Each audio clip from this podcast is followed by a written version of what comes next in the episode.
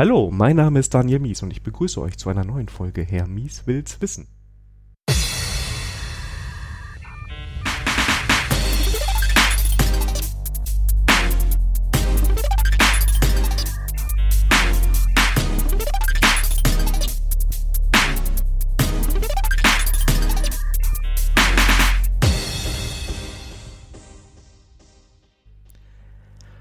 Heute mit dem Thomas. Hallo Thomas. Hallo Daniel. Und zum Thema Trunk-Based Development. Ähm, das hat uns der Bene beschert. Ähm, der hat sich nämlich nach der letzten Folge gemeldet und hat gesagt, boah, mach doch mal eine Folge zu dem Thema und mach das mit Thomas. Warum, wie das passieren konnte, das wissen wir immer noch nicht. genau. Ähm, bevor wir zum Thema kommen, Thomas, ähm, du bist auch IT-Consultant bei der Concentric. Genau. Und ich verordne dich mal so ein bisschen so Backend-Entwicklung, Java, so. Das ist so dein Steckenpferd, oder? Ja, Java Backend ist okay. Bisschen Groovy mache ich ja, aber. Echt Groovy noch? Was heißt noch? Ich dachte, blüht auf. Echt? Ist so? Also ich frage jetzt, ich, ich dachte wirklich, es, Groovy wäre so ein bisschen ja, gegen Ende. Nein, nein, nein. Ähm, es ist stabil. Es ähm, ist vielleicht ein bisschen in der Nische, aber ähm, es gibt durchaus Projekte, die das nutzen. Jetzt bei uns weniger, glaube ich, also zumindest hier in den Kreisen, aber es hat seinen Platz. Ich, ich hatte den Eindruck, also ähm, Groovy, also für die, die jetzt nicht aus der Java-Ecke kommen, ist eine Programmiersprache auf der JVM mhm. und die wurde lange Zeit und schwer unterstützt von äh, Pivotal, die Firma hinter dem Spring Framework. Und irgendwann hat Pivotal gesagt, ähm, nö, zahlen wir nichts mehr, ist vorbei. Und das war für mich persönlich, der aber nie damit so gearbeitet, der Moment, wo ich dachte, okay, das war's. Ich glaube, die sind jetzt in der Apache Foundation. Mhm, richtig. Und ähm, aber die Sprache lebt noch. Also es wird noch weiterentwickelt. Ich glaube 3.0 steht jetzt vor der Tür oder schon länger. Und es hat ja auch ein riesen Ökosystem. Ne? Also von Web-Frameworks, Grails äh, bis zu Testing, JEP und sowas alles. Und also die Community ist recht groß. Und ich finde es eine charmante Sprache. Also, weil, weil sonst jetzt momentan immer so Kotlin genannt wird, was sich jetzt ein bisschen ähnlich anfühlt. Ich will die nicht vergleichen, mhm. sonst gibt es böse Kommentare. ne? Aber es geht, schlägt beides in dieselbe Richtung, würde ja, ich sagen. Ne? Ja, die haben schon viel, viel gemein. Also ich hatte mich, als ich mit Kotlin äh, mal so reingeschnuppert habe, hatte ich mich gefragt, ja, okay, das haben wir in Groovy auch alles, ähm, so größtenteils. Ähm, aber naja, ist immer nett, Möglichkeiten zu haben. Das haben wir vor zehn Jahren schon so gemacht, das ja. braucht heute ja keiner mehr. Ne? ja, nächste Folge dann über Kobol. Soll es auch noch geben, ja. Gibt aber keiner mehr zu, dass er das kann, oder? Ich weiß nicht, ich, du hast da schon, glaube ich, einen ganz, gute, einen ganz guten Stand, wenn du das drauf hast. Also wenn es ums Geld geht, ja. dann verdienst du noch ganz gut. Ne? Ähm, Groovy. Schau mal, da machen wir Vorgespräch vor allem und so so, so eine Perle des The ja, Thematik. Ich, ich mache es halt nicht aktiv in Projekten aktuell. Ähm, aber ich weiß, dass es irgendwo eingesetzt wird in Produktionssystemen und ich finde es einfach super. Ich habe da immer gerne was mitgemacht, selbst wenn es nur irgendwo ein Skript war oder sowas. Weil du halt sehr kompakt, sage ich mal, Dinge ausdrücken kannst. Ne? Ja. Also das ist verglichen jetzt mit Java sehr kompakt. Und, ähm und der Umstieg ist auch einfach. Ne? Also so wo du bei Kotlin ein bisschen andere Syntax hast, kannst du sagen, okay, bei Groovy starte ich erstmal ganz normal mit Java und äh, lass da mal einen Groovy-Compiler rüberrennen und mach erstmal so weiter und nutzt dann inkrementell die, die Features von Groovy, Semikolon weglassen und Getter, Setter weg und sowas alles. Ne? Ja, das ist natürlich cool, also wenn du wirklich dich so als Team auch entwickeln kannst dann damit. Ja, genau.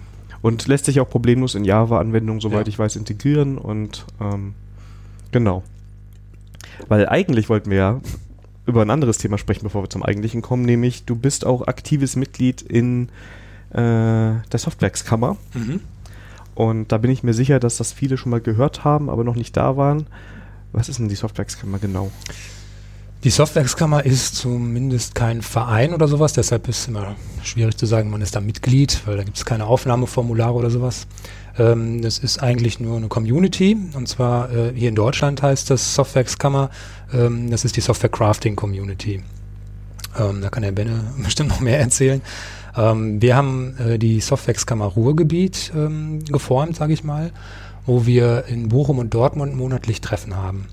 Und ähm, genau, Community ist es eben, wir treffen uns zu verschiedensten Themen. Jeder ist herzlich willkommen, äh, egal von ähm, Anfängern bis Experten. Es gibt immer irgendein Thema, wo man was lernt und das ist auch das Ziel, dass wir äh, in dieser Community ähm, selber lernen, eben dieses Software-Crafting-Gedanken ähm, leben und äh, auch andere helfen zu lernen. Und äh, ja, das klappt eigentlich ganz gut. Ist total spannend. Wir haben im Moment auch einen ziemlichen Boom bei uns äh, in der lokalen ähm, Community, weil äh, die Treffen immer sehr gut besucht sind. Also ähm, thematisch ist das sowas wie äh, ganz klassisch irgendwelche Coding-Dojos oder Katas, also Programmierübungen, die man so im Alltag vielleicht nicht machen kann oder will, darf. Ähm, da kann man zum Beispiel neue Programmiersprachen lernen oder seine Testing-Fähigkeiten ausbauen. Ähm, bis zu klassischen Vorträgen. Das heißt, wir laden irgendeinen Experten ein oder auch nicht. Äh, es kann auch ein Beginner sein, der gerne über sein Thema referieren möchte. Und dann hören wir uns das an, können Feedback geben ähm, und darüber diskutieren. Wir haben auch manchmal so Lean Coffee Formate, wo wir ganz ohne Agenda über das äh, diskutieren, was gerade die Leute interessiert. Und ähm, dann gibt es auch noch so spezielle Events, ähm, die dann auch manchmal außer der Reihe fallen. Ganztagsworkshops wie den äh, Code Retreat. Ähm, ist auch immer gern gesehen. Da gibt es einen Global Day of Code Retreat, da sind wir jedes Jahr mit dabei. Und jetzt neuerdings haben wir ähm, dieses Jahr erstmalig einen Hackergarten. Das heißt, da äh, treffen wir uns auch einen Tag lang und da kann auch jeder kommen und äh, sich bei Open Source Projekten beteiligen. Entweder bringt er welche mit, Ideen, das kann sein, irgendein Feature entwickeln, Bug fixen, Doku schreiben oder einfach mal reinschnuppern, wie ist denn so Open Source Entwicklung. Das ist jetzt das neue Format, was wir bei der Softwarekammer ein bisschen pushen auch. Cool. Ähm, Code Retreat heißt, ähm, das hat nämlich letztes Mal, glaube ich, der Holger schon erwähnt und wir haben es damals nicht erklärt, von daher musst du mhm. jetzt einschlagen. Man hat so eine Aufgabe, also ein algorithmisches Problem und so ähnlich wie ein Kater, dass ich das mhm. lösen möchte und ich mache das halt mit einer Technologie oder äh, mit einer Programmiersprache, die ich noch nicht unbedingt kenne. Ja, das wäre ähm, so der grobe Ansatz, genau. Es ist meistens das Game of Life, also dieses Spiel mit den Zellen, die über Generationen hin sich weiterentwickeln oder absterben ähm, ist äh, groß genug, um komplex zu sein für so eine Session, die jeweils 45 Minuten dauert. Und äh, man spielt das an dem Tag dann in fünf, sechs Sessions ähm, jedes Mal. Also man spielt nicht, man programmiert es. Man versucht es konzeptionell zu lösen. Muss gar nicht mit einer UI oder so sein. Ähm, es geht halt, wie du schon sagst, darum, irgendwas Neues zu lernen. Und man macht das immer wieder. Man, nach jeder Session löscht man den Code. Ähm, dann gibt es eine kurze Retrospektive über diese Session. Und äh, dann fängt man wieder von, von neuem an. Und zwar in einem anderen Pair. Also man macht den ganzen Tag Pair-Programming und ähm, hoffentlich test-driven. Äh, ähm, und je nach Sprache ist das halt immer eine sehr bunte Landschaft. Also einerseits klar, um Sprachen zu lernen, kann man das machen. Es werden aber auch im Laufe des Tages mit jeder neuen Session weitere Rahmenbedingungen gesetzt von den ähm, Facilitatern, wie zum Beispiel, du darfst jetzt in dieser Session keine Maus benutzen oder du darfst kein, äh, kein If-Statement benutzen oder keine Schleifen. Und das kann man, ähm, da gibt es etliche Constraints und das gibt es die wildesten Sachen. Sehr spannend, so dass man halt eigentlich jedes Mal wieder was Neues lernt.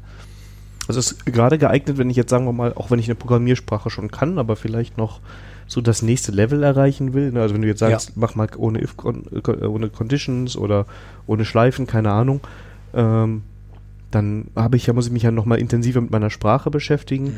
beziehungsweise halt mit meinem, mit meiner IDE oder meinem Editor, wenn ich sage, genau. keine Maus. Ne? Und ja. Das Pair gibt dann so zufällig zusammen. Das heißt, ich kann auch sein, dass ich jetzt, einer macht Frontend eigentlich JavaScript und der andere ja. ist der Java-Experte und dann einigen die sich auf irgendwas. Auf jeden Fall, das sind meistens die witzigsten Kombinationen. Ähm, äh, das ist, kann man frei wählen. Ich glaube, an so einem Tag, je nach Größe der Gruppe, kommt man fast äh, mit jedem einmal zusammen. Und äh, die finden sich am Anfang, man kann das so ein bisschen unterstützen als Facilitator, wenn man fragt, ja, wer hat denn so Erfahrung mit Test-Driven Development? Und dann schaut man, dass man die zusammenkriegt halt, die sich da gegenseitig gut unterstützen können. Ne? Und ähm, dann holt man die ab. Aber im Prinzip ist es egal, man, man startet immer von Null und äh, wenn jetzt zwei sagen, ja, ich kann kein Python oder so, ja, ich auch nicht, ja, dann probieren wir das mal. Wichtig ist allerdings da zumindest ähm, für den Tag selber eine Umgebung bereit zu haben, dass man direkt starten kann mit einem Test und das dann die Umgebung äh, so weit ist, dass man den ersten Test direkt schreiben kann und fehlschlägt. Klingt sehr gut. Und was mir sehr besonders daran gefällt, ist so dieses, diese, diese offene Art, die ihr da habt. Also sonst habe ich auch im Podcast oft das Problem, entweder mache ich so ein Thema, was sehr Backend-lastig ist oder eher Mhm. Frontend-lastig. Und dann merkt man auch immer, dass ein Teil der Hörer sagt, ja gut, habe ich mir jetzt angehört, aber war vielleicht jetzt gar nicht so für mich. Ähm, hier kann ich ja wirklich hingehen, ich bin irgendwie in der Firma, mache irgendwas und ich möchte einfach besser werden und möchte in der, Commu- Ja. in der Community sein. Ähm, das sind heißt Programmiersprachen und alles sind da sekundär. Ja. Ja, das finde ich schön. Ja, Thomas, jetzt kommen wir zu dem Thema. Ähm, vorweg schon mal, ich habe das ja gestern angekündigt bei Twitter und es gab ein bisschen Reaktion. ähm, wir sprechen über Trunk-Based Development. Wir klären gleich nochmal, was das genau ist und wie es sich abgrenzt. Und ich glaube, ich habe gefragt, Leute, was macht ihr denn? Feature Branches oder Trunk-Based Development? Und dann haben sich die Leute gemeldet, können wir gleich noch ein bisschen drauf eingehen. Einer hat gesagt, ich arbeite direkt auf dem Server, fand ich auch gut. Das habe ich auch früher auch manchmal gemacht für so Webseiten. Ich auch, ja. Aber ich habe es sogar schon bei produktiven Anwendungen machen müssen. Dann Okay. war das so, ähm, mit dem FTP-Programm darf man, glaube ich, gar nicht sagen. Das ist Die dunklen Zeiten, ja. ja, genau. Äh, Viele Grüße an. Nee, die Firma sage ich jetzt nicht. ähm, ja, aber das ist ja so, ne, ist ja schon ein fortgeschrittenes Thema in einer gewissen Weise. Aber es ist was, was mir aufgefallen ist, was polarisiert. Ne? Also, Ja. ähm, Genau, also ähm, das sind die, die Schlagwörter oder Schlagworte, die man immer so hört, äh, Trunk-Based ähm, versus Feature-Branching und ähm, wir haben ja jetzt in den Vorabdiskussionen und auf Twitter gelernt, es ist ein weites Spektrum. Ne? Also es gibt nicht schwarz-weiß. Ähm, jeder legt auch die Begrifflichkeiten vielleicht ein bisschen anders aus, hat seine eigenen Erfahrungen und ähm, es gibt auch Abwandlungen. Ich muss auch direkt vor sagen, vorwärts sagen, ich bin kein Experte da drin. Ich, ich habe halt meine, meine Erfahrung und meine Meinung dazu. Und ähm, wichtig ist immer, dass man da pragmatisch rangeht. Ne? Also es ist, ähm, es muss für das Team klappen, was man macht. Das muss man abstimmen, da muss man sich darauf einigen und man soll, sollte es einfach ausprobieren. man kann ja auch wechseln zwischen beiden. Ja, ne? genau. Also, wie gesagt, wir, wir erklären es jetzt, aber Mhm. Ähm, ich finde das sowieso ähm, das Gute daran, dass du eigentlich mit jedem Sprint nach der Retro, wenn das Ergebnis ist, so wie wir es jetzt machen, klappt es nicht, wir machen jetzt das Bessere, wechselst du, das geht ohne großen Schmerz. Ja. Im Normalfall, ne? Ähm, trotzdem, wie gesagt, ich habe es schon in Teams gehabt, das ist eine der Diskussionen, boah, da ist sofort eine andere Stimmung, weil da sind die Leute, ne? Ähm, aber bevor wir jetzt ne, noch mehr drüber diskutieren, vielleicht einfach mal anfangen, ähm, wollen wir mit Feature Branches anfangen, was das, was das eigentlich heißt? Oder wie wir jetzt heute, vielleicht ist das wichtig zu sagen, welche Grundlage wir jetzt heute nehmen, wenn wir drüber diskutieren, weil es Mhm. gibt natürlich viele Variationen. Mhm. Ja, ähm, ich hätte jetzt sogar vorab ähm, noch Continuous Integration einmal äh, in den Raum geworfen, Okay. weil das so ein bisschen die Basis ist, warum wir das alles machen. Ne? Egal, ob ich jetzt Trunk-based oder Feature-Branch-based mache. Ähm, ich meine, das wird wahrscheinlich auch jedem ein Begriff sein, Continuous Integration. Wer weiß, ja. gibt es jetzt auch schon etwas länger. Ähm, es ist halt eine Praktik, die ich, die ich durchführe im Team, die sicherstellt, dass ich immer lauffähige Software habe. Ähm, und dass ich Feedback, wenn ich was ändere, möglichst unmittelbar bekomme, innerhalb weniger Minuten, ist so ein Konsens. Ne? Ähm, ob ich halt durch meine Änderung was kaputt gemacht habe in der Applikation. Und ähm, das äh, verlangt halt, dass die Entwickler, Entwicklerinnen ähm, regelmäßig ihren Code teilen in einem geteilten Repository, in einem Versionskontrollverwaltungssystem und ähm, das am besten mehrmals am Tag, damit ich halt dieses Feedback bekomme. Und ähm, das bekomme ich halt dadurch, dass ähm, die Software, die, den Code, den ich einchecke, äh, der wird halt gebaut, da laufen Tests, ähm, Unit-Tests, was auch immer, Integrationstests, eine ganze Kette, da spricht man immer von einer Pipeline. Und das sollte natürlich alles automatisiert und ähm, Self-Checking stattfinden. Das heißt, ich kriege eine Rückmeldung in irgendeiner Art und Weise, also das ganze Team, oh, ist was kaputt und da müssen wir jetzt ran. Ja. ja. Genau, und, und das ist natürlich, ähm, wir nennen es Standard. Ich, wir haben gestern, ich denke an den Stefan da gerade, schönen Gruß, der hört nämlich auch zu, der dann gesagt hat, er kommt auch in Teams, in denen das ähm, nicht so der Fall ist. Von daher war ich jetzt gerade auch schon ein bisschen vorsichtig. Das heißt, aber wie gesagt, es geht eigentlich darum, ich, regelmäßig checke ich meinen Code ein und dann läuft ein automatischer Prozess, der daraus das Artefakt baut, sei es eine App, sei Ja. es ein, ein Jar, das irgendwo deployed wird, äh, das ver, verdeployed werden kann. Ne? Meistens, in vielen Fällen wird es auch deployed, manchmal ist das nochmal ein eigener Prozess, hängt ein bisschen Mhm. davon ab, was man da macht. tatsächlich ist die Praktik an sich gar nicht so ähm, an die Technik gebunden, habe ich mal gelesen oder gehört. Ähm, denn äh, also du brauchst jetzt, ne, du brauchst jetzt keinen CI-Server eigentlich, weil du musst halt immer schauen, dass immer nur, also man kann das auch über so einen Token machen, so einen Commit-Token. Da gibt es so eine Geschichte, ich glaube von James Shore oder so, ähm, der halt sagt, okay, der diesen Token hat, der darf einchecken. Ne?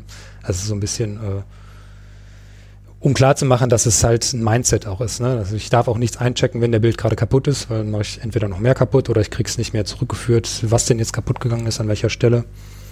Ja, das ist die Idee dahinter. Genau. Ähm, und wir sind jetzt quasi mittendrin in diesem Ding, nämlich wenn es darum geht, was machen wir denn mit dem Code? Also wie kommt denn der Code in diesen Zyklus, würde ich jetzt mal sagen. Und da gibt es diese Ansätze Trunk-Based Development und Feature Branches. Genau. Äh, ja, bei Feature Branches, damit wolltest du ja anfangen, ne? Wolltest du was dazu sagen? Oder? Nö, nö, ich, hab, du bist ja Gast, ich habe ja keine Ahnung davon. ich habe ja auch keine Ahnung. Ich habe ich ganz ehrlich, ich habe Feature Branching so in der Form, wie ich es mir schön vorstelle, ähm, noch nicht gemacht in den Projekten, in denen ich war. Wir haben das mal so ansatzweise versucht. Ähm, ja, war, war jetzt nicht so der Hit aus meiner Sicht, aber ähm, vielleicht haben wir es auch nicht richtig gemacht, was auch immer richtig heißt. Also die Idee ist, dass du äh, immer noch einen stabilen ähm, Hauptzweig hast, von dem du released oder irgendwelche Release-Branches abzweigst, äh, die dann erstmal nicht angefasst werden für dieses Release. Und dass du aber die Weiterentwicklung, also neue Features, neue Funktionalität in einem extra Branch machst, der mh, hm, ja, auch remote verfügbar ist. Also man muss ja sagen, in dem Moment, in dem ich den, den Master Branch auschecke auf meinen lokalen Rechner oder klone, habe ich ja schon einen Branch. Technisch ist es ein Branch, der aber ja. jetzt nicht anderen zur Verfügung steht.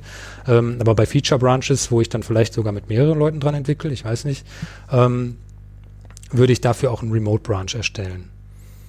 So. Der läuft erstmal parallel zum Master weiter oder zu meinem Release Branch, wenn ich so einen habe.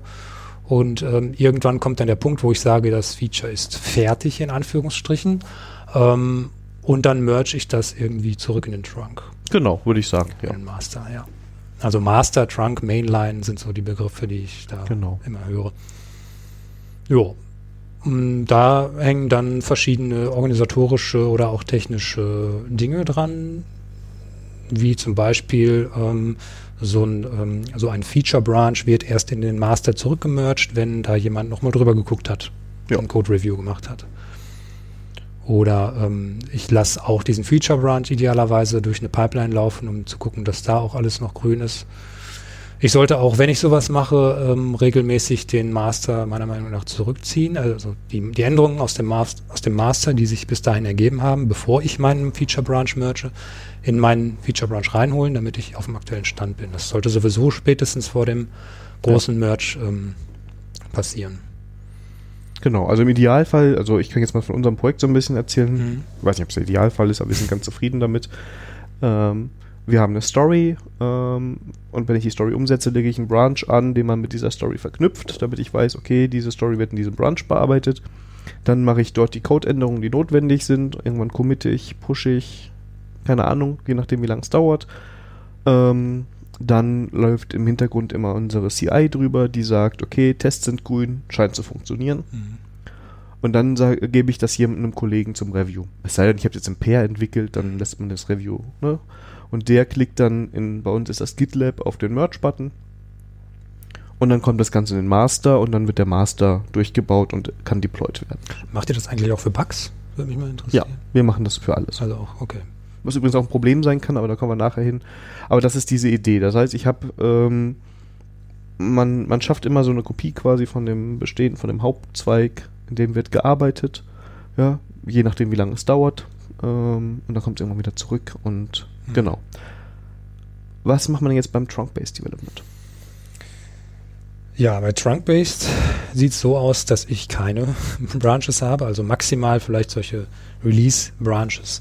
Ähm, also das Prinzip ist relativ alt, irgendwie, wenn man so liest, Mitte der 90er spätestens, vielleicht hieß es da nicht mehr so, äh, noch nicht so. Ähm, aber es ist eine Praktik, um Continuous Integration zu erreichen. Also ähm, es, es ähm, soll so sein, dass ja, eigentlich wie bei Continuous Integration, die, die Entwickler, Entwicklerinnen, also das ganze Team, jeder committet auf einen Remote Branch, diesen Master Branch oder diesen Trunk. Und zwar regelmäßig, oft, äh, häufig, ne, ähm, mehrmals am Tag oder mehrmals in der Stunde. Das ist halt eine, Teamentscheidung oder wie man so arbeitet. Und ähm, dass dieser Trunk eben immer release-fähig ist, dieser Branch. Das heißt, ich ziehe auch da davon meine Releases, wenn ich jetzt nicht einen Release-Branch extra davon abspalten will. Und das ist so ein bisschen halt Continuous Integration done right, würde man vielleicht so sagen, und eine Voraussetzung vielleicht für Continuous Delivery oder Deployment. Wo es dann darum geht, dass nicht nur gebaut wird, sondern dann wird das Artefakt auch ausgeliefert. Das mhm. heißt, es kommt irgendwie zum Kunden. Ja, genau. Ja. Also es ist so ein bisschen, äh, wann ist eine, eine Story halt fertig oder ein Feature? Ne? Das ist dieses mh, mm, vermeintlich, wenn ich das zurückmerge, aber das ist es ja nicht. Also es ist erst, wenn es nochmal in den Master eben in das integriert ist, was ich dann auch release und wenn das getestet ist. Und ähm, also so dieses Problem, dieses dann dann, ne? Ja, ich habe das fertig, muss jetzt nur noch einer reviewen. Ja, aber das, da kommen wir vielleicht auch nochmal gleich äh, zu diesen Praktiken. Also auch da bei Trunk-Based ist es halt wichtig, immer nur auf einem, auf einem grünen, auf einem stabilen Stand äh, einzuchecken.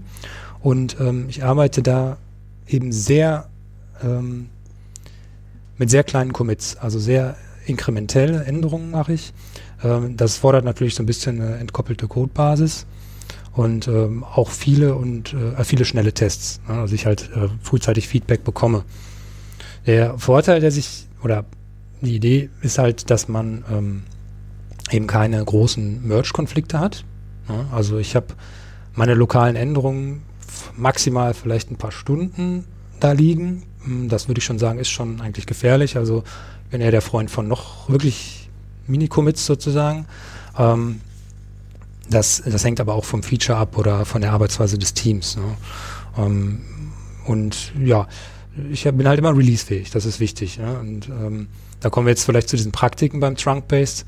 Ja, wie, wie kriege ich denn dann mein Feature raus, ne, wenn das noch nicht fertig ist? Ich kann das ja jetzt nicht in einer Stunde, kriege ich das Feature nicht fertig. Genau, also da sprechen wir mal über einen Button. Sagen wir mal, du willst einen Button einen Lockout-Button machen, was ganz einfach ist. Ne? Mhm. Aber was ich glaube, was überall in deiner Anwendung eine Rolle spielt, Zielbild ist, ich habe in meiner UI den Button, auf den ich klicken kann, der mich ausloggt. Und in meinen Services muss natürlich auch irgendwas passieren, dass dem System bekannt ist, dass ich jetzt nicht mehr angemeldet bin. Ähm, vielleicht irgendwelche Token löschen, keine Ahnung. Es hängt dann wieder an, wie man das Ganze intern realisiert, aber ich bin, muss einmal durch die komplette Anwendung durch. Mhm. Und wenn du von kleinen Commits sprichst, wäre zum Beispiel, könnte ein einzelner Commit sein, Login, Logout-Button der dann aber noch nicht richtig funktioniert. Genau. Und wie gehe ich das jetzt an? Genau, das, ähm, wenn da, wenn die ganze Funktionalität quasi an diesem Button hängt, wäre das wahrscheinlich das Letzte, was ich einchecken würde, ähm, sondern erstmal den ganzen Unterbau implementieren, ne, inkrementell. Also ich habe irgendwelche Backend-Services, die ich dann schon entwickeln kann in irgendeiner Ausbaustufe, die aber noch nirgendwo, nirgends irgendwo aufgerufen werden, also gar nicht erreichbar, verfügbar sind. Aber ich habe es schon mal committed, ich habe die Sachen äh, soweit vorbereitet und ähm, wenn ich das dann, äh, dann weiterführe und mich den Schichten hocharbeite zum Beispiel, dann kann ich irgendwann sagen, so jetzt habe ich das ähm, durchgetestet, jetzt schalte ich das live. Also ähm, es gibt halt zwei, zwei ähm, prominente Praktiken, wie man inkrementelle Änderungen machen kann oder so ein Feature reinbringen kann, ohne branchen zu müssen. Und das ist ähm, die, die beste ist, glaube ich, und einfachste ist ähm, Branch by Abstraction. Das, ähm, da gibt es auch Artikel von Martin Fowler dazu. Ähm, das Prinzip ist relativ simpel, dass ich nämlich, wenn ich zum Beispiel Funktionalität austauschen will oder neue Funktionalität habe, ähm, die halt erstmal nicht zugänglich mache. Ich entwickle die quasi im gleichen, im gleichen Repository, aber daneben quasi. Also machen wir mal. Ja, der Login-Service wird nirgendwo aufgerufen. Du hast ihn genau. implementiert, genau. da sind die Methoden alles da, die sind getestet, aber es gibt keinen Controller, um mal von so einem klassischen Bild zu ja. sprechen, der damit spricht. Ja, genau. Und ähm, also bei neuer Funktionalität ist es recht einfach, dann ist die Methode, die oben irgendwo dann aufgerufen würde, wird halt noch nicht aufgerufen, ne, die dann weitergeht zu den Backend-Sachen. Ähm, das ist eben easy, aber bei ähm, Funktionalität, die ich vielleicht austauschen möchte, da habe ich dann oft schon kleinen Code oder irgendwelche Komponenten, die die Stelle aufrufen, die ich austauschen möchte. Und das ist dieses Branch by Abstraction, dass ich sage, wenn ich es nicht schon habe, ähm, ich äh, baue eine Abstraktion von diesem Provider, sag ich mal, einen Service Provider, der ähm, gegen den ich die Clients laufen lasse. Und die einzige Implementierung, also im einfachsten Fall jetzt bei Java ist es ein Interface. Ne? Also ich habe irgendeinen Client-Code, der ruft irgendeine Komponente, irgendeine andere Klasse auf und da abstrahiere ich, gegen, dass ich gegen ein Interface implementiere. Und so tausche ich ähm, eben dann äh, die, die Client-Aufrufe so aus, dass ich diese nur noch dieses Interface, diese Abstraktion nutze. Und ich habe bis dato erstmal nur eine Implementierung dieses Interfaces, nämlich die alte Komponente. So, und jetzt bin ich nämlich frei, parallel dazu eine Komponente zu erstellen, die auch dieses Interface implementiert, also die den gleichen dem gleichen Vertrag gehorcht, so dass ich aber irgendwie anders arbeitet, so dass ich die dann nach und nach austauschen kann. Also die, die Aufrufe der, der Clients bleiben gleich gegen das Interface, aber ich tausche eben die Implementierung irgendwann aus, wenn ich sage, jetzt ist die so reif. Also kann ich halt auch diese kleinen inkrementellen äh, Commits machen. Das ist Branch by Abstraction. Im Wesentlichen, so wie ich es verstanden habe. ja. Ja. Und ähm, die andere Praktik, äh, die, da wäre ich halt, da muss man vorsichtig mit sein. Es ist äh, bestimmt vielen bekannt, es sind halt die Feature-Toggles. Die kann man auch sowieso benutzen, das ist also auch das andere Prinzip. Ähm, es zwingt jetzt keinen, diese Praktiken zu, nur bei Trunkbase zu nutzen. Ähm, bei Feature-Toggles habe ich halt ganz einfach irgendwo einen boolschen Schalter in meiner ähm, Logik, die halt ähm, die Funktionalität ein- und ausschaltet. Also das kann man ähm, auch ganz einfach selber äh, in die Hand nehmen, sich irgendwo einen Flag machen, dass ich entweder zur Compile-Time, zur Runtime oder zur, zur, Startzeit der Anwendung ähm, schalte. Und so kann ich halt äh, ähm, in meinem produzierten Artefakt, die Anwendung, die ich habe, kann ich das halt äh, steuern, ob ich das Feature sehen will oder nicht. Und dann würde ich es halt auch erst aktivieren, wenn ich es äh, aus, ausgiebig getestet habe und alles, äh, meine ganzen Ansprüche daran äh, durch sind. Und ähm, da gibt es halt auch Frameworks für. Ne? Dieses Feed Toggles ist eins, ähm, äh, ein, eigentlich eines der Hauptframeworks, die ich so kenne. Ähm, da gibt es auch Integration für Spring Boot. Bei Spring Boot kann man eigentlich sogar, das machen wir so aktuell im Projekt, kann man auf die einfachen Properties zurückgreifen. Da braucht man jetzt nicht unbedingt das Toggles. Ähm, ich glaube, da kann man bei Toggles schön per Runtime das auch noch umschalten mit so einer UI. Also es ist ein sehr, sehr großes Framework eigentlich oder sehr mächtiges. Äh, bei Spring Boot reichen auch Properties, die bei uns machen wir so, dass wir das halt zur Startzeit der Anwendung dann mitgeben und dann den Schalter, das Feature einschalten. Und das ist halt auch ein bisschen die Gefahr, ne, dass man äh, überall verteilt ähm, diese, diese Abfragen der Toggles hat. Ähm, da muss man einerseits vorsichtig sein, dass man das nicht vergisst oder nicht falsch macht. Ne? Was gehört zu dem Feature, welche Komponente? Also da sollte man so wenig wie möglich Stellen haben, wo Feature-Toggles verwendet werden. Und das andere ist halt, wenn das Feature mal live äh, geht und äh, man wirklich sich nicht mehr dazu entscheidet, das abzuschalten, dass man diese Toggles dann entfernt, weil sie bringen halt auch Komplexität mit rein. Ne? Ja. Das kann man übrigens auch schön ähm, für A-B-Testing nehmen. Also habe ich mal gehört, dass das auch eine Möglichkeit ist. Ja, bietet sich auf jeden Fall an. Und wie gesagt, es ist auch für Feature Branches ja durchaus nutzvoll. Ja. Es klingt so ein bisschen, du hast jetzt sehr oft gesagt, vorsichtig und da muss man genau gucken. Mhm. Es fehlt so ein bisschen das Sicherheitsnetz beim Trunkbase. Kann das sein? Weil, ähm, wenn ich jetzt mal überlege, zum einen, wenn ich was committe, dann landet es ähm, im Worst Case, sagen wir mal, machen Continuous Delivery beim Kunden. Ne? Ich baue den neuen Button ein, ich mache einen Commit, der Kunde sieht den. Und ähm, wenn ich einen Fehler mache, dann ist der auch direkt beim Kunden. Das heißt, ich habe so ein bisschen diese Gefahr, äh, Commit um Commit um Commit zu machen. Ne? Ich fixe es mal gerade. Ach, jetzt fixe ich gerade nochmal, aber mhm. jetzt der dritte Fix ist es.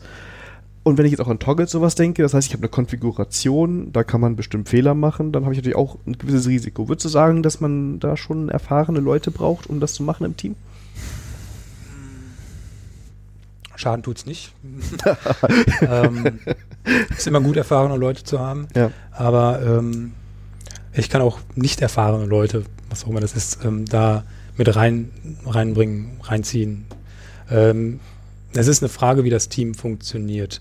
Also ähm, vielleicht ist das auch so ein bisschen eine Gewohnheit. Ne? Wenn man es vielleicht nicht nie anders gemacht hat, ist es erstmal ähm, fühlt sich komisch an. Also ich habe letztens den Vergleich gehört, das ist so ein bisschen wie TDD, Test-Driven Development, ne, diese Praktik, die ja erstmal im Hirn alles umdreht, wenn man es vorher anders gemacht hat. Mhm. Ne, das, das Prinzip kriegt man schnell erklärt und ist ähm, wohl ähm, einleuchtend, aber das wirklich zu leben und das äh, über Zeit hin konsequent zu praktizieren, das dauert. Ne? Und da lernt man auch immer wieder das, was Neues dazu, also immer neue Aspekte und mh, mm, ist nicht so trivial. Also das kriegt man nicht von, von heute auf morgen umgesetzt, denke ich. Ähm, ja, es erfordert Disziplin, würde ich behaupten, Trunk-Based zu arbeiten. Ich muss mir im Klaren sein, was ich committe. Das sollte ich aber auch so sein. Also die Frage ist so ein bisschen, was ist mein Sicherheitsnetz, was ich durch die Feature Branches habe? Ne? Da kommt es halt wieder auch drauf an, wie das Team arbeitet. Hm. Und auch welchen, was ich für ein, wie ich den Continuous Integration mache. Ne? Also ja. wenn äh, mein, mein, mein Zyklus bei Feature Branches ist, dass ein Test, Unit-Test durchlaufen, ja, dann kann ich auch da grün sein, merge das, stelle es live und dann bricht mir alles zusammen, ja. weil integrativ nicht getestet wurde, ja. Mhm. Ähm, das ist ja sowieso, wenn wir jetzt diese Dinger vergleichen und auch wenn man sich die Diskussion anguckt, es geht immer so Best Case, Worst Case in die Argumentation immer gegeneinander. Ne? Nach dem Motto, ja. wenn ich den Best Feature Branch habe, dann sieht der, der Worst äh, Strong Based schlecht aus. Ne? Ähm, ja. Aber natürlich, ich, ich muss eine gewisse Disziplin auf jeden Fall haben. Ne? Das würde ich schon sagen. Also ich muss, ich, ich sollte vielleicht Reviews haben. Ähm. Genau, äh, das sind so die, die Teampraktiken. Also wir müssen vielleicht noch ähm, unterscheiden, das haben wir noch nicht gesagt, Feature Branches gibt es ja auch in verschiedenen Ausführungen, nämlich also die Long Living Feature Branches und die etwas kürzeren. Genau. Ja. Und ähm, da auch wieder die, die Rede von dem Spektrum. Ähm, klar, ich kann ähm, den Master auschecken und sage, ich nehme jetzt das Feature. Wir haben, weiß ich nicht, zum Beispiel vier Wochen Sprints. Äh, und ich arbeite jetzt vier Wochen isoliert an diesem Feature auf meinem Branch im schlimmsten Fall noch alleine. Äh, und dann pünktlich einen Tag vorm, vorm, vor der Sprint-Demo ist das Ding fertig, ich merge das rein und habe ein riesen Batzen Änderungen und äh, vielleicht soll das noch einer reviewen, die äh, 3000 Zeilen, die ich da hinzugefügt habe. Ähm, das ist ein Extrem. Ja, genau. Und äh, ich glaube, da haben wir uns ja auch im Vorfeld differenziert, äh, dass, dass das eine ungeeignete Praktik ist. Also Long-Living Feature Branches, das sind die, die uns ähm, ja, Ärger machen. Also das haben wir ja auch das, das Feedback, was wir bei Twitter, glaube ich, jeder, der gesagt hat, wir machen Feature mhm. Branches, hat gesagt, aber die dürfen nur zwei Tage leben oder so. Mhm. Ne? Also ich will jetzt nicht also wir hatten im Team Branches, die haben wenige Stunden normalerweise gelebt, aber ich kenne auch genug Projekte. Ne? Ähm, ich habe selber schon mal so einen Branch gehabt, der hat mehrere Sprints überlebt, weil das war das große ja. Refactoring, ja. Äh, weil jetzt wird ja alles verbessert und verändert und ähm, dann hast du halt auf einmal da die Probleme. Ne? Und das ist aber, glaube ich, sogar vergleichbar damit, kann ich auch beim Trunk-Based haben. Ich check mir das aus, ja, mache vier Wochen bei mir lokal auf der Maschine den großen ja. Umbau. Ne? Das Zählt auch als Branch, ja. Ja, genau. Das ist auch, war auch früher nicht unüblich, also habe ich öfter erlebt und ähm, dann haben die Leute geflucht, weil ah, da hat wieder was einer geändert, ich arbeite doch daran.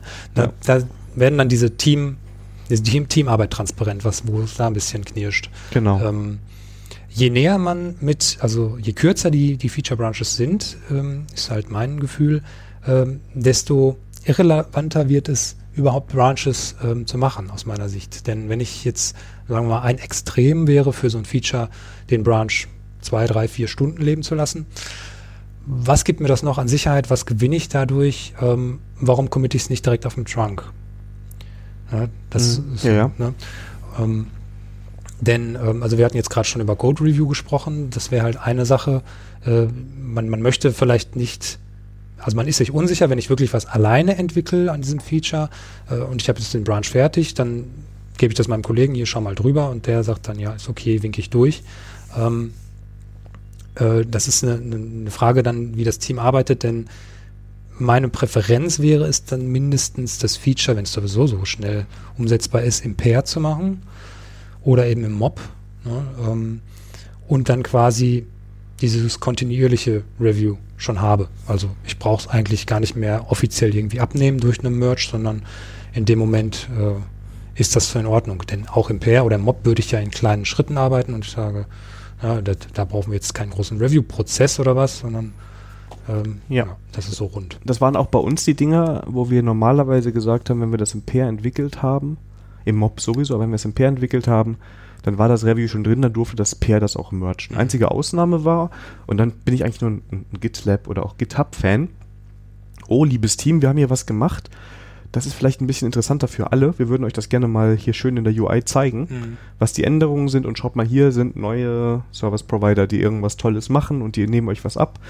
Ähm, wir geben jetzt das Wissen so weiter. Kann man wieder drüber diskutieren, hätte man vielleicht im Mob machen müssen, aber du hast trotzdem so eine Möglichkeit, bevor ich es jetzt reinpacke in die Anwendung, ne, hier schauen wir uns das mal Mhm. an, wobei da gibt es auch für Commits die passenden UIs. Ne? Ähm, aber du könntest auch mehrere Leute ein Review machen lassen, Kommentarfunktion und sowas, aber dann ist das eigentlich alles Tooling, der dir das erleichtert. Ne? Ja, ähm, also das ist auch vielleicht genau da- das Stichwort. Ähm, wie arbeitet mein Team? Wenn ich räumlich und zeitlich äh, sehr verteilt bin, dann geben für mich Feature Branches oder Branches allgemein äh, mehr Sinn. Also gerade in der Open Source Entwicklung, ne, du hast es ja schon gesagt, wir kennen das von GitHub. Ähm, da sitzt auf einem anderen Ende, im anderen Ende der Welt einer ähm, zu einer ganz anderen Zeit. Und der arbeitet jetzt konzentriert an dem Feature und ähm, dann woanders reviewt das jemand oder kommentiert das und da ist ein Austausch. Da ist auch meistens meiner Meinung nach nicht so ein Druck, also da gibt es eigentlich keine Deadline vielleicht. Ähm, und nicht so der Druck dahinter, da ist die Motivation eine andere. Ähm, nichtsdestotrotz sollte man da auch sehen, dass das keine Überhand nimmt, also Features, äh, Branches lange da rumliegen. Ne? Also kann dann halt auch mal passieren, wenn der Maintainer vielleicht gerade im Urlaub ist oder so. Das sind dann so die unglücklichen Situationen. Ähm, aber das äh, handeln die Leute ja dann da immer ganz gut. Aber wenn man die Möglichkeit hat, meiner Meinung nach, ähm, für so ein klassisches IT-Projekt oder ein, eine Produktentwicklung, wenn man das Team beisammen hat, zur gleichen Zeit, gleicher Ort, obwohl man auch Remote Pairing super kann inzwischen mit den Technologien, dann sollte man das auch tun. Ja, also das ist ja dieses ähm, ein Argument für, für Feature Branches, ja, dann kann ich ähm, in Isolation in Ruhe arbeiten, fokussiert. Ja, und äh, das ist halt ja vielleicht ein Trugschluss, ne? denn ähm, das klappt auf der auf der Ebene eines Teammitgliedes, aber es hilft dem ganzen Team nicht. Ne? Und ähm, genauso für für Refactorings. Ne? Wenn ich also ich habe selten, dass wenn ich ein neues Feature entwickle, dass ich dann nicht irgendwie woanders was refactor. Ne? Ähm, selbst wenn es nur kleine Dinge sind. Und die würde man dann in so einem Feature Branch, wenn sie irgendwie so mitgemacht werden, mit dem Feature zusammen, irgendwo mittendrin, die würden dann dem Team nicht zur Verfügung stehen. Die arbeiten, die anderen arbeiten dann vielleicht noch auf dem alten Code. Und dann hast du wieder Potenzial für, für Merge-Konflikte oder ähm, ja, Unmut. Und denn ähm, jeder Merge, so muss man das auch mal sehen, ist ja eine Art Kommunikation gegenüber dem Team. Ne? Oder jeder Commit, ich führe was zusammen. Ich zeige, was ich gemacht habe oder im Pair, was wir gemacht haben. Ähm, wir, wir stellen das zur Verfügung. Die Leute können damit arbeiten und können integrieren, können das sogar noch reviewen, kommentieren. Na, das sind alles so diese Vorteile. Ähm, stimmt. Ich glaube, wo wir uns einig sind, das ist, glaube ich, egal für Trunk-Based und für Feature Branches. Was, was positiv ist, sind diese kleinen Änderungen, die man reinbringt. Also auch bei einem Feature Branch ist es, glaube ich, so, dass man lieber mal eine kleinere Änderung drin hat in einem Feature. Ich ändere jetzt an einer kleinen Komponente in meiner Anwendung was und das gebe ich jetzt rein. Ähm, genauso wie ich das beim Commit mache. Dann, ich sag mal, dann hat man diese Kurzlebigkeit.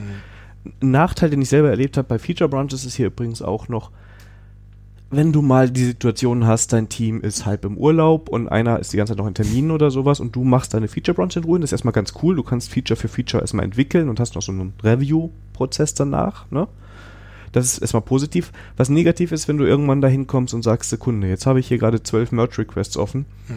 Ich kann eigentlich gerade nicht mehr so richtig weiterarbeiten, weil ich weiß ja, ich brauche eigentlich die drei Mhm. Dinger davor, ne? Also, Ja, da gehen so Sachen los wie, ähm, ja, da gibt es auch Git Cherry Pick. Ja. Und da kommt man so rein, boah, also ich habe es selber nicht oft benutzt, muss ich sagen. Es ist vom technisch sehr einfach, aber ich glaube, die, die kognitive Komplexität, die dahinter steckt, so, also auch wenn man dieses Git-Flow-Modell, ich habe es mir nur mal kurz angeguckt, allein das Diagramm mit den ganzen Strichen und so, also Ne. da, das ist alles, ich weiß nicht, ob ich das brauche ne, oder ob ich das will. Ähm, kann für Teams funktionieren, ne, da sage ich ja auch nichts. Ähm, mein Tipp wäre, das anders mal zu probieren. Mhm. Also ähm, wichtig ist halt, dass ich diese, diese Feedback-Schleifen kurz halte. Ne? Also ja. ich, dass ich Mer Merch-Höllen vermeide, ne? gerade zum Ende des Sprints oder überhaupt, dass ich kleinschrittig arbeite und mh, hm, dass ich mit dem Team kommuniziere. Ne? Also ich muss auch sowas haben wie ein, ähm, wie ein Team Vertrauen. Ne? Ich muss, äh, ja, die Leute achten darauf, dass der Bild grün bleibt und so. Und wenn da mal was schief geht, dass man mit dem Team gemeinsam dran arbeitet und dass man auch herausfindet, woran lag das jetzt. Ne? Also ähm, hat da jemand vergessen, vorher lokal zu bauen oder so. Ne? Das ist ja immer sowas, das kann man auch technisch lösen. Durch die, die Git-Hooks zum Beispiel, dass der vor einem Commit einfach nochmal alles baut. Ähm, und äh, Richtung Review auch so, ne? das ist unser Stil, unsere Guidelines, die haben wir so weitergetragen, die wollen wir fortführen. Ne? Da erspart man sich viele Dinge. Und ähm, man muss sich auch immer klar machen, das, was ich auf einem Branch, was ich nicht in der Mainline habe, was ich auf einem Branch habe, selbst wenn er remote ist, der hängt erstmal da rum. Ne? Da hat jemand Aufwand und Zeit und Geld investiert, irgendwas zu entwickeln oder zu refactoren, irgendwas zu fixen. Und das ist nicht fertig in dem Sinne. Es ist nicht integriert in dem Mainline. Der Kunde oder wer auch immer an dieser Software interessiert ist, hat nichts davon, solange es darum liegt. Ne? Und das, da, da, will man halt diese, diese Time to Market, das will man wirklich verkürzen. Ne? Deshalb halt diese, diese kurzen Zyklen. Ja. Ähm, jetzt will man natürlich irgendwie, oder wir können ja ein bisschen versuchen, so heute ein anderes Resümee zu haben, als es hängt davon ab. Vielleicht kann man ja so ein paar Guidelines dem Hörer mitgeben. Ganz einfach, macht Trunk-Based. Oder macht's richtig, wenn ich Quatsch. Nein, ähm, ich kann mir vorstellen, dass es Anwendungstypen gibt, oder ich bin mir sogar recht sicher, bei denen Feature Branches mehr Sinn machen als Trunk-Based. Ich nehme mal ein Beispiel, können wir gerne diskutieren. Ich habe mhm. so eine große Legacy-Anwendung, die aus mehreren Teilen besteht, die ich immer zusammenstecken muss, um das Ganze integrativ zu testen, also die eine größere Komplexität hat wo ich vielleicht auch nicht direkt so einfach sehen kann, wenn ich lokal hier was ändere, was hat das denn für Auswirkungen woanders. Ja, wenn ich da Feature Branches habe, wo ich dann auch automatisiert das Zusammenstecken übernehmen kann, vielleicht in eine Testumgebung oder in so eine Branch-Umgebung deployen kann, dann habe ich ja, sagen wir mal, nochmal diese Sicherheit, weil mir, weil ich technische Schulden hier habe, ne, meine Systeme hängen zu sehr voneinander ab, sind zu verzahnt, ähm, dass ich da sagen kann, da ist vielleicht ein Feature Branch ein bisschen sicherer. Vielleicht, weil ich auch an fünf Komponenten gleichzeitig ran muss, jedes Mal, wenn ich mhm. was machen möchte. Oder würdest du sagen, nee, nee, dann lieber. Ja, die, die Frage ist dann, wenn dieser Branch auch deine Pipeline durchläuft und diese ganzen Q-Gates, nenne ich mal, ne, Quality Gates, in welcher Form auch immer, ähm, das gleiche würdest du, hast du ja auf dem Trunk auch nochmal, nachdem du merged. Also wieso mhm. kann ich mich halt nicht darauf verlassen, dass das im Trunk gefunden wird, was auch immer ich kaputt mache dann. Nehmen wir mal ein einfaches Beispiel. Ähm, ich merke bei nach meiner Änderung nach, an, an sieben, acht, neun Stellen, also sind vielleicht ein paar Commits sogar, die damit zusammenhängen. Oh, das ist jetzt was Schwerwiegenderes, jetzt habe ich gerade was kaputt gemacht, die anderen können nicht mehr so einfach weiterarbeiten. Hm. Ich will jetzt auch nicht alles, ich klar, ich kann jetzt wieder über Mechanismen von Git oder so ja. mir Sachen da rausziehen und reverten und alles, aber ich glaube, das macht niemand gerne, ja. Ähm, also es ist manchmal nochmal ein extra Aufwand, bis dann das Team wieder lauffähig ist. Ne? Ich yeah. habe jetzt gerade den Datenbankentreiber ausgetauscht und stelle fest, das schießt uns da irgendeine Kiste ab oder jetzt müssen wir da. Ja, äh, also genau, wenn du es in deiner Pipeline findest, dann ist es ja gut. Ja. Ähm, ich meine, sowas kann ich, ich habe jetzt, sagen wir mal, ich tausche meine Datenbank aus oder sowas. Also ich habe wirklich so eine schwerwiegendere Änderung. Ich habe es aber schön über, ja. Ähm, ja. Und meine Änderung würde jetzt einfach erstmal das ganze Team blockieren, wenn sie ja. drin bleibt.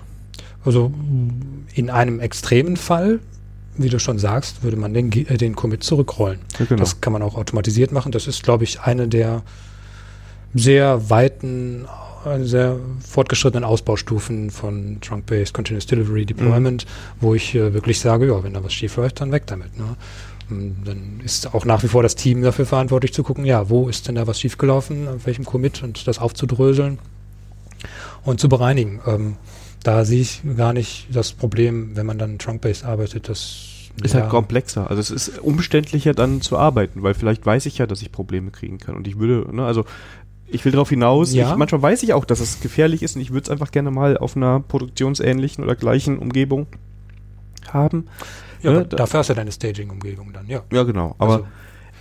du weißt, was ich hinaus will, ne? Und ich glaube, dass Feature Branches da besser sind, weil du da wirklich so in deiner isolierten ja. Line auch mal mhm. sein kannst. Ne? Ja. Natürlich, ich meine jetzt kein Refactoring über fünf Wochen, ja. ne, sondern mm, wenn es eine kleine Änderung ist, und wir sollen ja in kleinen Änderungen arbeiten, dann kannst du es ja schnell darauf zurückführen. Dann kannst du ja so Experimente treiben. Das Schöne ist, du hast dann ein echtes Feedback, ein valides. Du mhm. weißt, es geht in der Haupt, mit dem aktuellen Stand im, im, in der Hauptpipeline, mit diesen, genau diesen Systemen, also nicht irgendwie noch vielleicht anderen Systemen, die sich wieder ändern. Genau da weißt du, es funktioniert nicht. Und dann kannst du genau mit dieser kleinen Änderung lokalisieren, oh, das hat den Fehler ausgelöst, das mache ich jetzt mal rückgängig oder das mache ich anders. Also ich bin ja so ein Freund von Forward Fixing eigentlich, wenn es absehbar ist. Ähm, aber im schlimmsten Fall rollst du das zurück, ja. Also da sehe ich kein Problem. Du musst, du musst halt eine solide Testbasis haben, äh, eine, eine, eine gute Q-Gates, wie auch immer die aussehen, ne? also Integrationstests, Akzeptanztests, was man da machen will. Ne? Also schön wäre, also das ist ja schon ein Idealfall, wo man das herausfindet, was du beschreibst, ne? dass da wirklich die Pipeline ähm, stehen bleibt. Äh, schlimmer ist es, wenn es wirklich in Produktion landet und irgendwie nach, weiß ich nicht, wie vielen Tagen ein Kunde sich meldet und ja, hier, äh, das geht jetzt nicht mehr. Ne? Das wäre so dann wieder Richtung Forward Fixing, aber mh, hm, ich Noch besser, deine, deine Buchhaltung meldet sich nach zwei Wochen. Anscheinend haben wir seit zwei Wochen die falschen Zahldaten verwendet. Genau. Ja? da muss man nochmal mit dem Fachbereich sprechen. Ja. ja, oder mit der Entwicklung, je nachdem, wer es verbockt hat. Ne? Also, ja. ja. ja, es ist, ist halt alles Kommunikation. Ne? Ja. Ja, also das ist ja eben ist die Sache. Also ich kann mir vorstellen, dass es, dass diese Sicherheit, die Feature Brands, glaube ich, unbestritten einem geben, Vorteile haben können. Auf der anderen Seite stimme ich auch vollkommen mit dir überein. Natürlich ist direktes Feedback ähm, hilfreich. Frage ist halt, ähm, ne, also wie findest du da den richtigen Weg für dich? Also würdest du einem Team sagen, fang erstmal Trunk-Based an und wenn es gar nicht geht, mach Feature Branches? Oder sollte man vielleicht sagen, hey komm, wir fangen jetzt mal mit Feature Branches an und wenn wir uns sicher sind, wie das System funktioniert, wenn wir einen gewissen einen Überblick über das System haben, weil das muss ich bei Trunk-Based schon haben, wenn ich, ja, ähm, ja, ne, genau, also wenn du von Legacy-Applikationen sprichst oder Legacy ist immer so, hat eine, eine böse Konnotation in der Branche. Legacy ist ja jetzt nicht immer schlimm. Ne? Legacy Gut gereifte ja Software. Gereift, genau. Die vielleicht jahrelang auf dem Markt ist und funktioniert. Ist ja, ja in Ordnung. Wenn die Codebasis schlecht ist, äh, kann das trotzdem, also, ne? Ja. Ähm, also ähm, du kommst da rein und sagst ja, ja, jetzt ändere ich mal was an einer Stelle und das bricht das ganze System zusammen. Ne? Ähm, da fehlen dann offensichtlich die Tests ne? Oder sowas eben. Und ähm, ich würde trotzdem dazu raten, Trunk-Based anzufangen, weil es auch ähm, forciert, eben in diesen kleinen Schritten zu arbeiten und ein bisschen, hm, meiner Meinung nach, ein Bewusstsein schafft. Also ich kann nicht einfach so committen, hier so, ja, ich mache das mal so, brauche ich jetzt nicht durchbauen, habe ja nur das geändert, ich commit das mal. Ja, das, das läuft halt nicht so. Ähm, ich kann nicht einfach mal so, ja, Fire and Forget machen. Ne? Also ich muss mir schon im Klaren darüber sein. Aber das ist auch wieder schön, wenn man im Pair arbeitet, dass, dass man sich, oder im Mob, dass man sich gegenseitig dazu anhält, dass man das, das Level hochhält, ne? dass man sagt, nee, wir haben aber unseren Qualitätsstandard hier, äh, wir machen das so, dass man da aufpasst, aufpasst ne? weil wenn man alleine arbeitet in Isolation, dann ist das so ein bisschen die Gefahr, dass man ein bisschen schludrig wird und so. Ähm, ja, also ich würde Trunk-Based schon empfehlen. Man kann das ja auch kombinieren. Man kann sagen, boah, jetzt habe ich hier vom Gefühl ein ziemlich großes Feature, was an x Stellen Änderungen verlangt. Das ist mir zu unsicher. Auch da würde ich erstmal mich rantasten mit so vorsichtigen Refactorings, die ich dann auch auf dem Trunk mache, wo die noch vielleicht noch gar nichts direkt mit dem neuen Feature zu tun haben, aber mir die, ähm, die Türen dazu öffnet, das dann leichter umzusetzen, damit ich hinterher auf dem Feature Branch kleinere, weniger Änderungen habe und nicht so invasiv. Ne? Das wäre vielleicht noch so ein Mittelweg. Ähm, und du kannst immer, das haben wir jetzt eben noch gar nicht erwähnt, du kannst ja auch beim Trunk-Based Development einen Spike machen. Ja. Das heißt, du sagst, jetzt ist was Großes angedacht, egal was es ist. Ähm, ich kann das nicht auf dem Master gerade machen oder auf dem Trunk, aus wer weiß welchen Gründen. Vielleicht will ich auch noch was ausprobieren.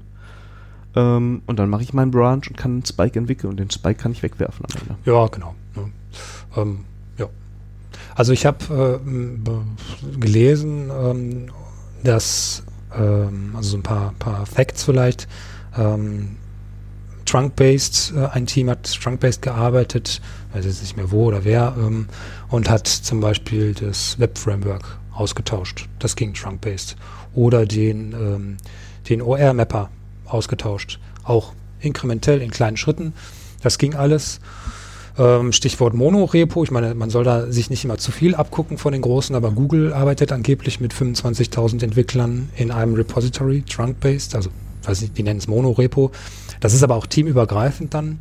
Äh, die, äh, die integrieren oder haben Abhängigkeiten auf, auf Source-Code-Ebene, glaube ich. Die haben gar nicht so viele Versionen, sondern immer der Stand im Repository ist, der, äh, der, der, so werden die Versionen halt rausgegeben.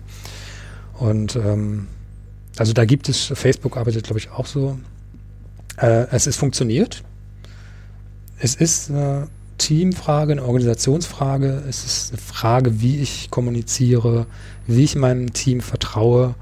Und ähm, also man, so, man sollte es auf jeden Fall versuchen, meiner Meinung nach. Wirklich spät mit Feature-Toggles anfangen, ist meine Empfehlung. Also sehr, sehr sparsam damit umgehen. Lieber dieses Branch by Abstraction für den Anfang wählen. Das ähm, hat übrigens den schönen Nebeneffekt, dass ich eine, eine, ein sauberes Design habe der Software. Ne? Wenn ich so eine Abstraktion einführe, wo ich mal sehe, oh, hier habe ich aber Abhängigkeiten und so, dann bei dem Refactoring, wenn ich diese Abstraktion einführe, dann äh, wird das Design der Software meiner Meinung nach meistens verbessert.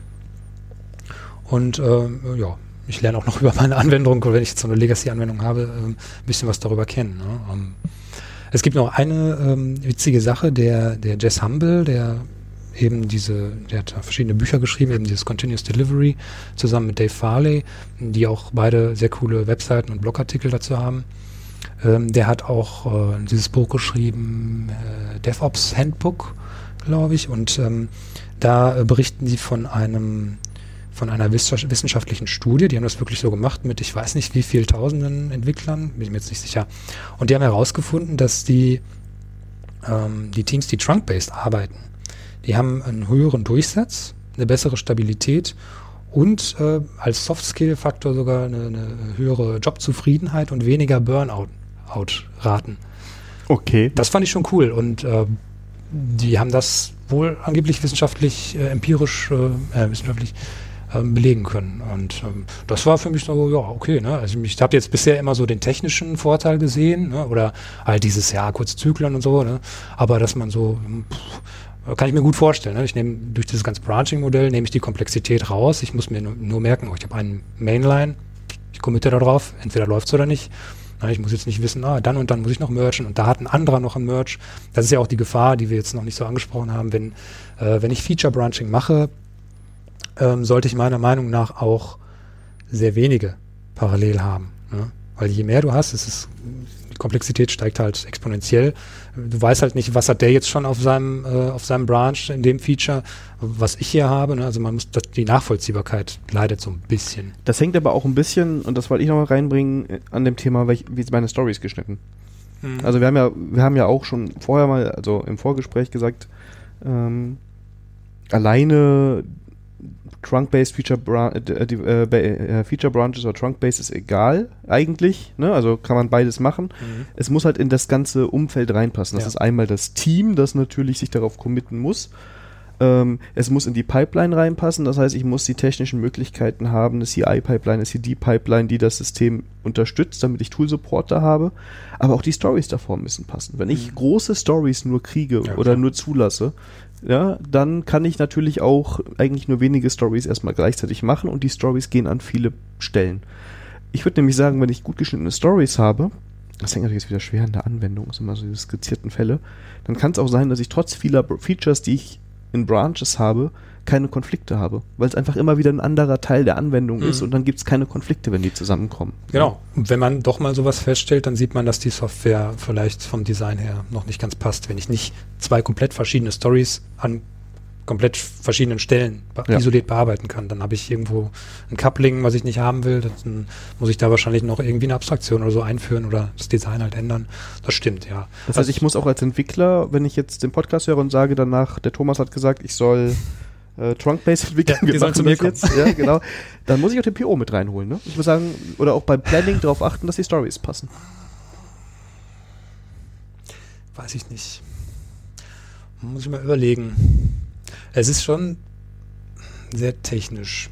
Die Stories sollten so oder so passen. Also wenn ich eine Story habe, die ich, die, ich will eine Story per se in einem Sprint erledigen und ich will die Story vielleicht in Tasks aufteilen, die ich wo ich einen Task von an, in ein paar Stunden spätestens an einem Tag durchkriege.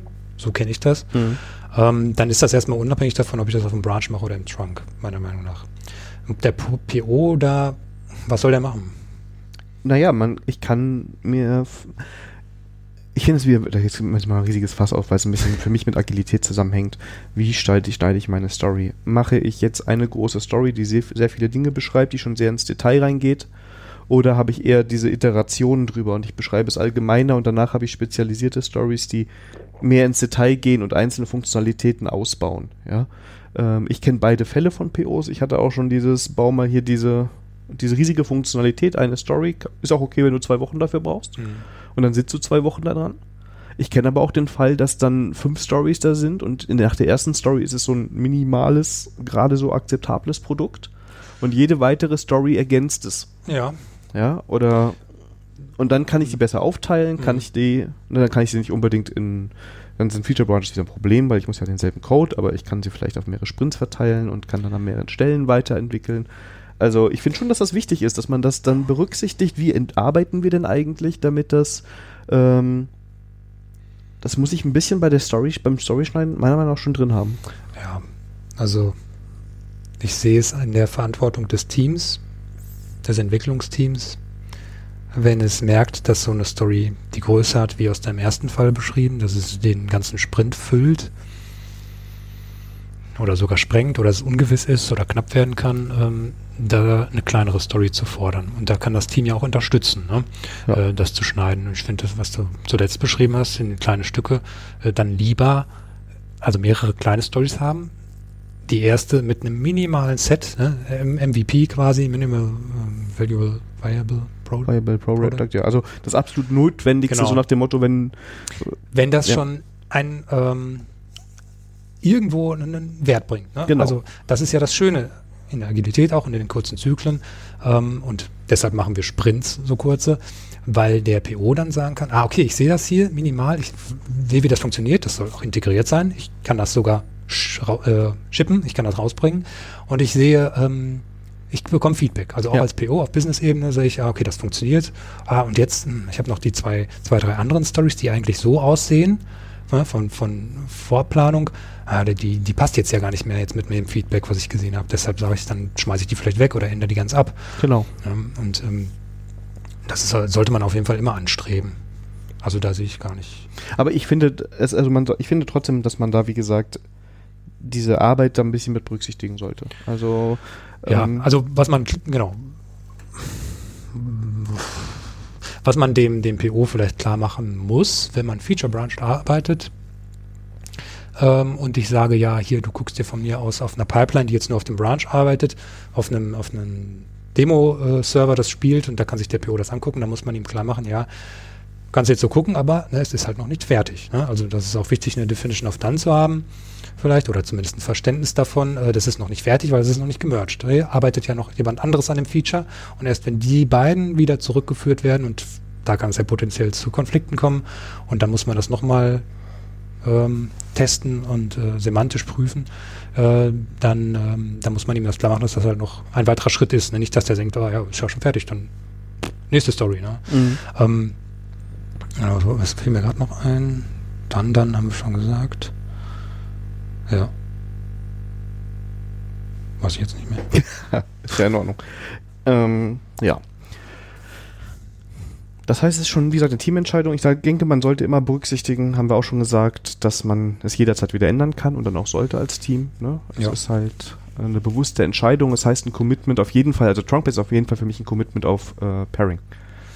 Ähm, irgendein Review muss da stattfinden. Also wenn ich Trunk-Based ja. mache, weil ich bin der coole Hacker und ich brauche ja kein, kein Review, dann ist es vielleicht nicht so toll. Ähm, ja, da gibt es ein Argument noch, ähm, ja, brauche ich da ein Review? Also je nachdem, was man sich von einem Review so verspricht. Denn für um Funktionalität äh, zu validieren, habe ich meine Tests. Die könnte ich theoretisch auch alleine schreiben, wenn ich sie gut schreibe, wenn ich alles abdecke. Das Review ist in dem Fall dann nur noch bezüglich Style oder Design oder Benennung, so ein Kram. Ne?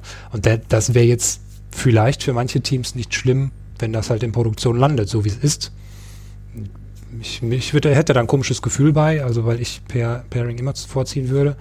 Äh, aber es mag vielleicht Teams geben, die akzeptieren das so, die sagen, ja gut, wir haben jetzt unsere Hacker, ja, wie du sagst, die sind echt gut, die kennen ihre Technik, die kennen vielleicht auch die, ähm, die Domäne sehr gut, die machen ihre Tests und so und dann committen die auf den Trunk und dann kommt ein anderer Entwickler und sagt, ja, ich gucke mal noch mal drüber, oh ja, hier, alles klar, da würde ich vielleicht die Klasse anders benennen und äh, keine Ahnung, vom, ein bisschen vom Design, aber nicht, ne? Ist Ja, gefährlich. Damit förderst du halt auch Wissensinseln. Ne? Also wenn Das du nämlich, Punkt, den, ja. nämlich dann den, den Genau. coolen Hacker hast, der macht nämlich immer die Stories Ja. mit den Buttons, um es mal ganz billig zu halten. Ne? Und ähm, ja, und danach, ja, übersieht auch einfach, wir sind Menschen, ne? wir übersehen irgendwas. ja eben. Äh, das ist, ist ja immer in, in bester Absicht, äh, entwickeln wir ja hoffentlich ne, Teamvertrauen. Ähm, da, äh, da muss man äh, halt einen Weg für finden. Ähm, was mir noch einfällt, ist, wenn vielleicht Leute, wenn ich in einem Team bin, wo die Leute nicht so viel Erfahrung mit Git haben, mag das ein Problem sein. Ich mein, na, die Ba- Basics kriegt man vielleicht noch schnell drauf, aber beim Branching habe ich hier und da schon mal gehört, boah, wie mache ich denn überhaupt einen Branch? Da geht's schon los. Das ist ein bisschen Aber auch bei Reverts, Cherry-Picking und sowas. Genau, Also, ja. so ein Kram, ne? Das ist halt, also der Witz ist ja, woran ich mich so erinnere, früher Subversion und so, da hat man nichts anderes gemacht. Da haben wir Branches vermieden um jeden Preis, ne? Weil das technisch auch so, so. Habt ihr, wir haben war. fleißig gebrancht. Echt? Ja. Das war bei uns immer die Hölle irgendwie. Das wollte keiner machen. Und dann hieß es am Ende äh, irgendeines Features so, wer, wer mercht das jetzt zurück? Und keiner, alle sind weggesprungen. Nee, das haben wir immer gemacht, weil wir hatten, ich glaube, das richtige Tooling dafür. Es war, Mhm. es war, äh, die Stories waren auch damals gut geschnitten, ähm, Geschichten vom, Ja. kurz vorm Krieg. Ähm, das haben wir gemacht und wir haben im SVN wirklich massiv mit Branches gearbeitet. Wir hatten aber auch da ein bisschen besondere Bedingungen, wie wir mit anderen Systemen zusammengearbeitet haben. Dann war es manchmal besser zu sagen, ich kann auch mal ein Feature so ein bisschen entwickeln und ich Mhm. kann das vielleicht in eine Abstimmung reingeben, ich kann APIs besser absprechen. Die Stories, ja, kann man natürlich jetzt auch wieder argumentieren, vielleicht waren die Stories zu groß, jetzt wo ich so drüber nachdenke, aber nee, das hat eigentlich ganz gut geklappt und ich muss ja auch sagen, also auch wenn jetzt, ich glaube, der Ten Tenor von, von, von der Folge ist jetzt schon so ein bisschen, hey, geh auf jeden Fall, mach Trunk Base, das ist cool, das ist so das, wo man hin will. Ja, ich habe jetzt das ganze Jahr Feature-Based gearbeitet und die Probleme, einzigen Probleme, die ich da eigentlich gesehen habe, war dieses Aufeinander warten irgendwann, Mhm. wenn man mal solche Konstellationen hatte. Und klar, Refactoring, der riesige Feature-Branch, das hatten wir. Wir hatten Gott sei Dank immer Neuentwicklung gemacht. Das, das, sind das, ja, das erste Refactoring erst im zweiten Sprint. ähm, Ja. dann ähm, das sind die Pain Points, ne? Aber wenn du sehr kleine Feature Branches hast, wo du auch sagst, warum packe ich hier nicht direkt da rein? Ähm, überschaubar, schnell gemerged. Wir hatten auch diese Mentalität im Team. Ich bin ich habe meinen Merge Request erstellt. Ich gucke mal, welche Merge Requests sind da. Ach komm, das merge ich gerade. Da mache ich gerade ein Review, damit Mhm. das reinkommt. Da war der Fluss. Das Team hat das Ja, ja. akzeptiert und so haben wir es auch immer so weitergemacht. Trotzdem gibt es auch die Fälle, wo ich gesagt habe, okay, vielleicht hätten wir jetzt die GitLab-Regeln anders einstellen können. Das hier könnte ich eigentlich gerade auf dem Master machen, weil wir sind hier zu viert gerade dran. Da haben wir uns weiter auch konsequent einen Branch gemacht und Mhm. gesagt, wir entwickeln das im Feature Branch, weil wir unseren Flow weiterhalten wollten, um eine Konstanz zu haben. Genau, wenn das für das Team funktioniert, ist ja super. Also, ne, haben wir auch eingangs gesagt, man, man soll das einfach ausprobieren. Eine Zeit lang damit arbeiten, wie es wie es funktioniert für das Team und das Beste daraus machen. Ja. So, du bist, ich glaube, der best vorbereitete Gast, den ich bis jetzt hier habe. Du hast nämlich hier richtig schön ausgedruckt, Ja, Listen hast- mit Punkten. Ja, vor zwei Tagen sagst du, ja, hier, komm doch vorbei. Und gestern hast du ja gesagt, ja gut, Und ist, ist der Bene schuld. schlaf keine Nacht mehr. Ne? Genau. Ähm, hast du denn, haben wir denn alles abgearbeitet, was du dir so. Ja, also ich habe, wir haben ja bestimmt eine lange Literaturliste ähm, mit Links und Talks und Büchern. Ähm, Ja, das äh, kann ich jedem empfehlen, da mal reinzuschnuppern. dann schick mir die Liste mal. Ich, Das kann viele rauskopieren, ähm, wenn ich die Shownotes schreibe. ähm, ja, Thomas, ich danke dir. Ich habe es jetzt mal gerade schnell geschafft, die Bremse zu ziehen, bevor die eine Stunde sieben kommt. Oh je. Okay. ähm, aber ist rund, oder? Haben wir noch was? Ja. Hast du noch was offen? Nö. Ja, also wir wissen jetzt alle, was wir machen sollen, wir sprechen es aber nicht aus und ähm, nee, Macht- ist glaube ich schon, ist schon das Coole, muss ich zugeben. Ähm, genau. Ähm, trotzdem, da wir schon im Vorgespräch viel Feedback bei Twitter bekommen haben, wir sind jetzt auch viel durch Themen gesprungen, kann ich mir Mhm. vorstellen, dass da noch viel äh, Me- Meinung ist. Ja. Äh, sch äh, schreibt den Thomas an. Sehr gerne. Ähm, wie ist dein Twitter-Handle? Äh, Thomas Traude. Perfekt, ne? Das genau ja. ähm, oder Herr Mies, wenn ihr mir folgen wollt, oder auch Daniel Mies, wenn, ihr wenn ihr euch für den privaten Herrn Mies interessiert. es gibt keinen privaten. Ja, genau, es gibt auch, es sind zwei Personen, ne? Und ähm, da seid ihr herzlich eingeladen, an der Diskussion teilzunehmen. Was macht ihr im Team? Wie sind eure Meinungen, Erfahrungen, ne? Ähm, gibt immer hitzige Diskussionen, glaube ich, bei diesem Thema, je nachdem, wo man da ist. Ja, ansonsten, die Folge wurde aufgenommen jetzt am 31.08. Ich werde sie nicht ganz so schnell veröffentlichen, damit euer ähm, Podcast-Player ein bisschen Zeit hat. Also ich denke mal so nächste Woche irgendwann werden wir das so machen, dass so fast zwei Wochen dazwischen liegen. Ähm, ja, von meiner Seite wäre es das schon. Thomas. Ich kann nur sagen, kommt zur Softlex-Kammer. Ja, schöne, Grü das. schöne Grüße an Sandra, Georg, Matthias und Kevin. Das sind die Co-Organisatoren. Und äh, zu einem Code-Retreat kommt dahin. Da lernt ihr kleine Commits und stabile Builds. Genau, dann verbessert wird man einfach besserer Programmierer mit der Zeit. Ne? Ist, ein, ist echt eine tolle und es Sache. macht Spaß. Es macht Riesenspaß, die Leute kennenzulernen, die Habits und alles ausprobieren. Sehr schön. Wie gesagt, Thomas, ich danke dir. Vielen Dank. Ähm, nächste Folge ist so in zwei Wochen, denke ich. Ähm, bis dahin wünsche ich euch eine schöne Zeit und danke euch für eure Aufmerksamkeit. Bis bald. Tschüss. tschüss. Ciao.